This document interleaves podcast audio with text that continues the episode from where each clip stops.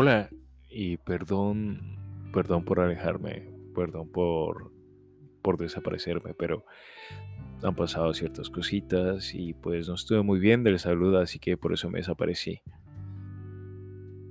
Prometo que esto no volverá a suceder. Te extrañé, te extrañé muchísimo. Y bueno, no sé si recuerdas en la anterior voz que compartí contigo, cuando hablábamos de las parejas, de las, de las banderas rojas y pues del idioma del amor, hablé también sobre el perdón y mencioné que la próxima vez que hablásemos, o sea, esta, te hablaría sobre eso. Pero bueno, comencemos desglosando el perdón. El perdón es una palabra sencilla, suena bonita, es profunda, perdón. Y bueno, el perdón desencadena también en el ego, en el desapego, porque cuando perdonas te tienes que desapegar de ciertas emociones y ciertas cosas que te afectan, que tú dejas que te afectan, mm, sin importar las diferentes relaciones. Y pues llegar a perdonar es un poco difícil. Porque pues ya comienza este problema de la confianza. Y hablando de confianza, pues te quiero compartir esto.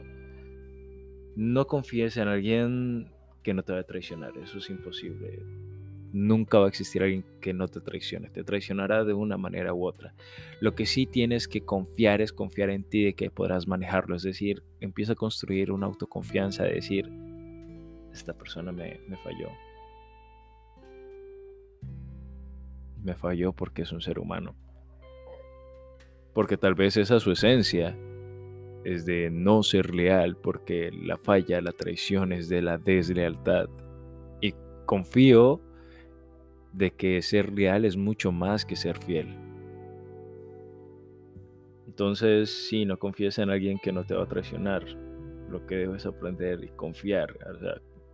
o sea construir esa autoconfianza en que podrás manejarlo, trabajarlo, digerirlo. Y mientras lo haces, por favor, aléjate de esa persona. No importa quién sea. Amigo, amiga, amigovio, novio, familia. Aléjate. Porque empiezas a hacer una etapa de reconstrucción, duelo, persuasión, aceptación y desarrollo frente a eso que ocurre y luego pues ya decides si dejas que esa persona siga en tu vida o no.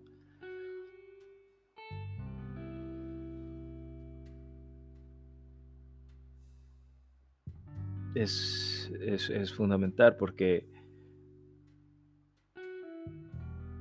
una de las cosas que mejor debes hacer, en serio que mejor debes hacer, y obviamente que lo tengas como un himno es de que, como un tatuaje en tu mente, en tu cerebro, es de que no debes gastar energía en alguien que te traiciona. Simplemente vete. Cuando, cuando sucede la traición, vete. Cuando sucede la infidelidad, que es otra traición, y la infidelidad la hablaré después, de que es... La infidelidad no es un error, la infidelidad es una decisión. Ya eso de que te dicen, ah, es que no sabía lo que estaba haciendo. Si lo sabías. Si lo sabías. Porque cuando uno traiciona, uno crea la mentira, crea la situación, crea el lugar, busca la excusa, utiliza miles y miles y miles de cortocircuitos neuronales para poder decir la mentira frente a esa infidelidad. Ya, simplemente no gastes energía en esa persona. Vete, sácala de tu vida. Si quieres después le darás la oportunidad. Pero en el momento de, de que cuando alguien te traicione, sácalo de tu vida. No es egoísmo. No, ahí no aplica el ego. Es dignidad y es salud emocional hacer eso. Porque como acaba de decirlo, esa es su esencia, esa es la esencia de la persona. Si la persona traiciona es porque es una persona que traiciona y sabe cómo hacerlo. y le vence su moral, su ética, la traición.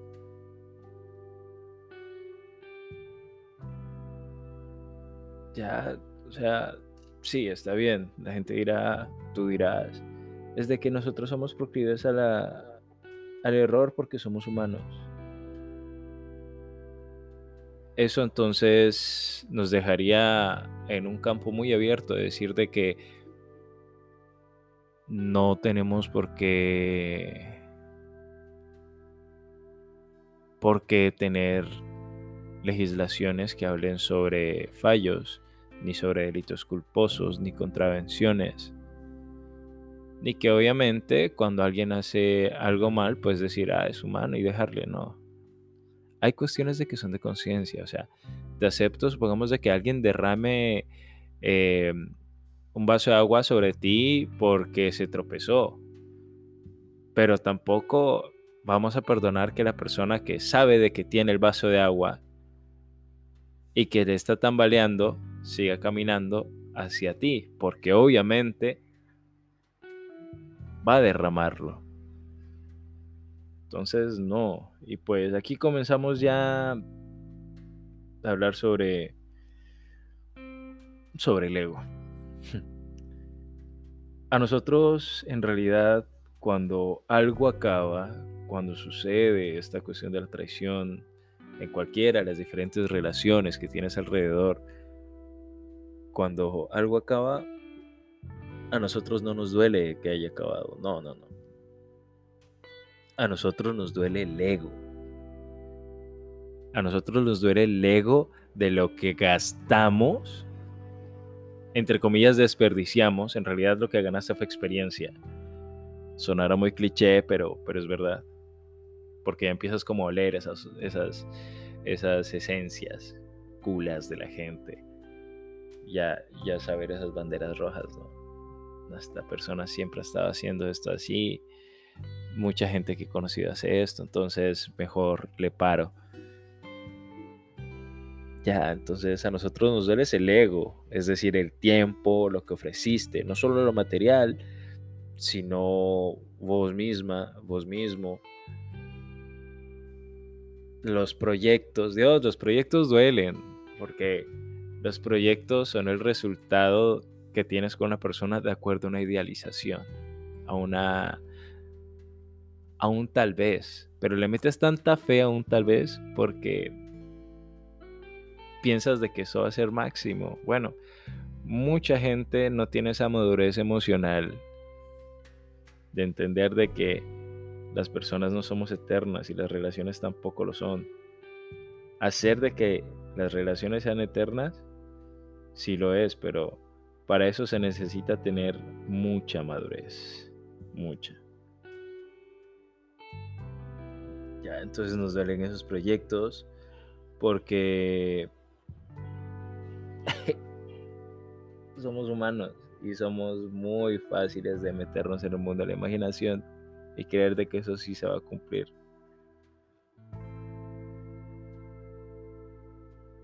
Y bueno, en esta parte, ojo, muchísimo ojo, porque cuando nosotros hablamos desde esta persona me hizo, esta persona me habló, esta persona me tiró, esta persona me, me, me, hizo un yayay en el corazón, estamos hablando desde el lado de víctima. Y cuando te pones del lado de víctima, te pones desde un lado humillante. O sea, solito te humillas.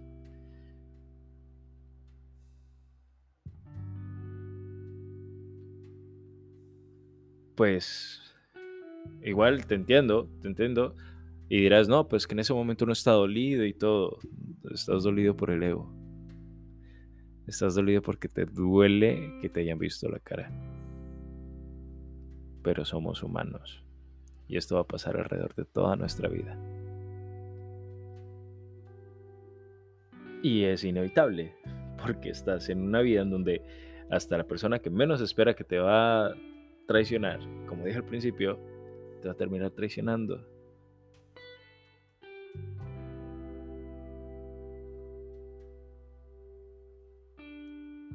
Y aquí es donde comienza el desapego.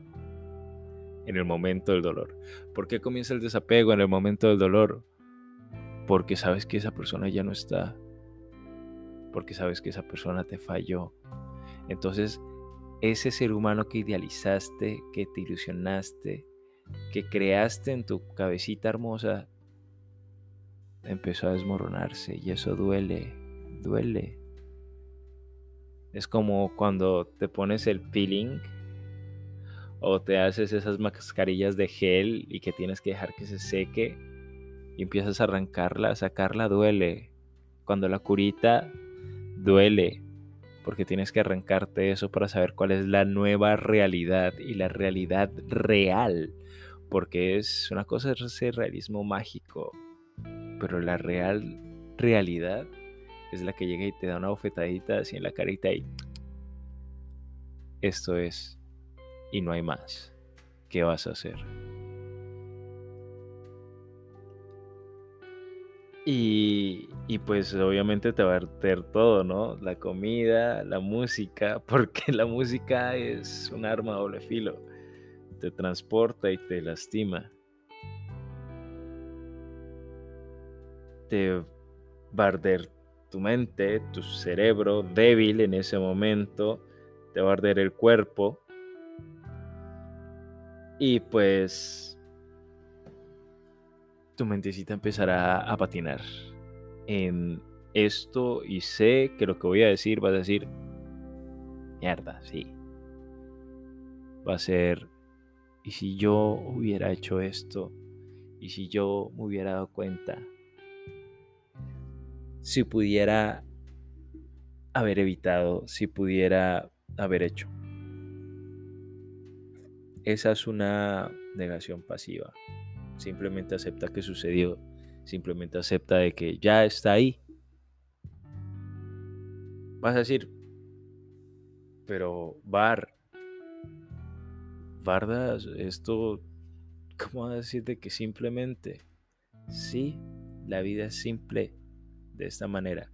Vives, aprendes, entiendes, tomas la experiencia y continúas desde la experiencia.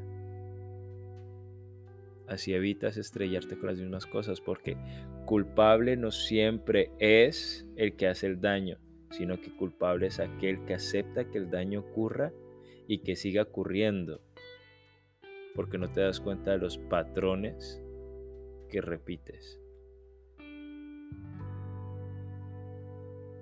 Ojo con eso.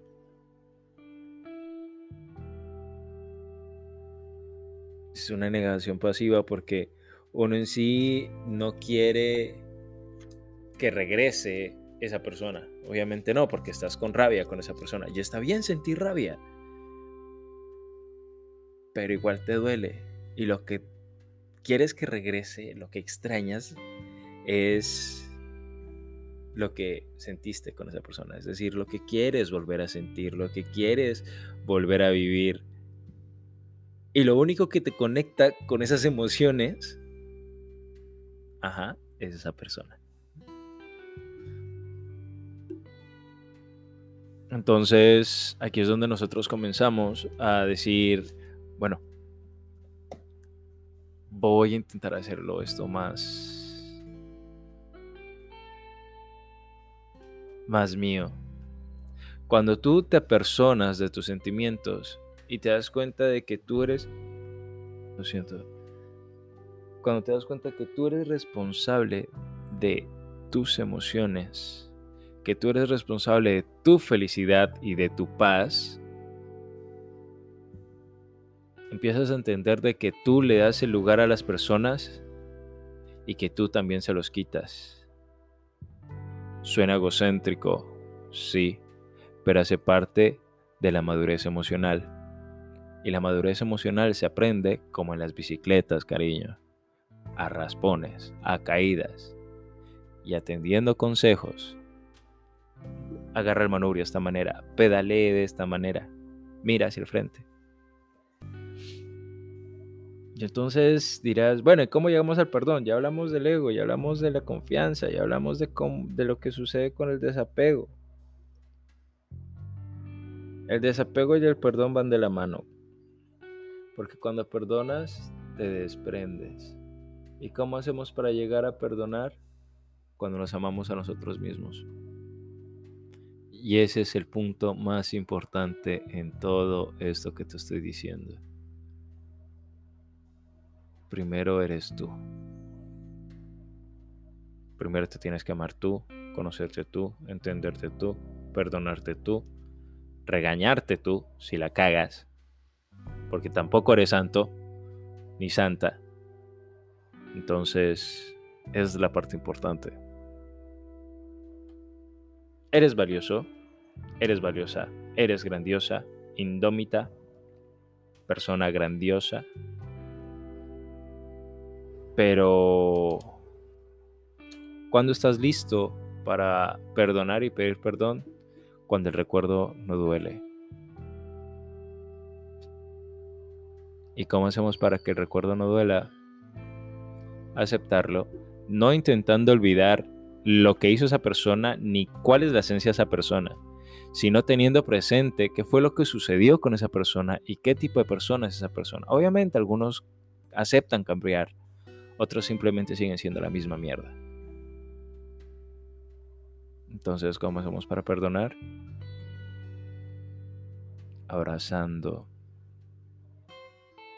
el dolor y dejando que se queme. Porque todo lo que se quema a un momento se va a apagar.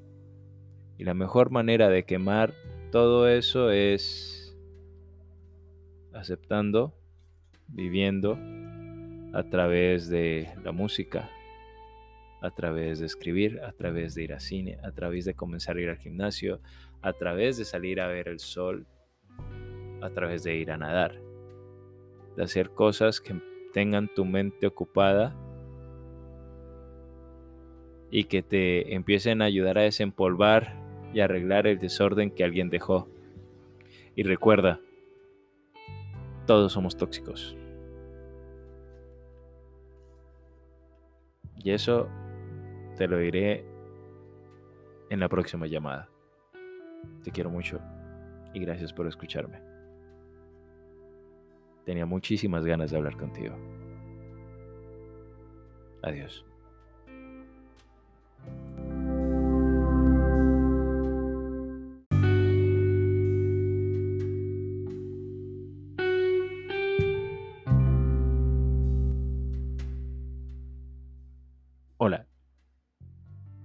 Ya sé que me despedí, pero te quería contar rápidamente. Sé que el que mucho se despide es porque no se quiere ir. Y la verdad no, pero sé que tienes cosas que hacer y pues yo también. Te cuento. Vamos a abrir en Facebook una página para que ahí podamos comunicarnos de una manera más fácil, pues no todas las personas pueden abrir un casillero aquí en Anchor y pues Spotify no deja muy fácil dejar comentarios de estas cuestiones. Sin embargo, ya que menciono esas dos plataformas, también te quiero decir de que estamos disponibles en Breaker, Castbox, Pocketcast, Radio Republic y Google Podcast. Pronto estaremos en Apple y también quiero contarte que desde la próxima semana empezaremos a subir videos en YouTube queremos expandirnos, queremos conocernos más y hemos tenido muy muy buena acogida, por eso pues Anchor y Spotify, porque Anchor es una es una franquicia de Spotify, Powerade. Nos ha ido muy bien, nos han empezado a escuchar desde Cuba, Chile, Brasil, Estados Unidos, aquí en Colombia. Entonces, gracias a ti y a toda esta familia de Lad Helpers, estamos expandiéndonos. En serio, muchísimas gracias y espero ver tu mensaje en la página de Facebook. Chao.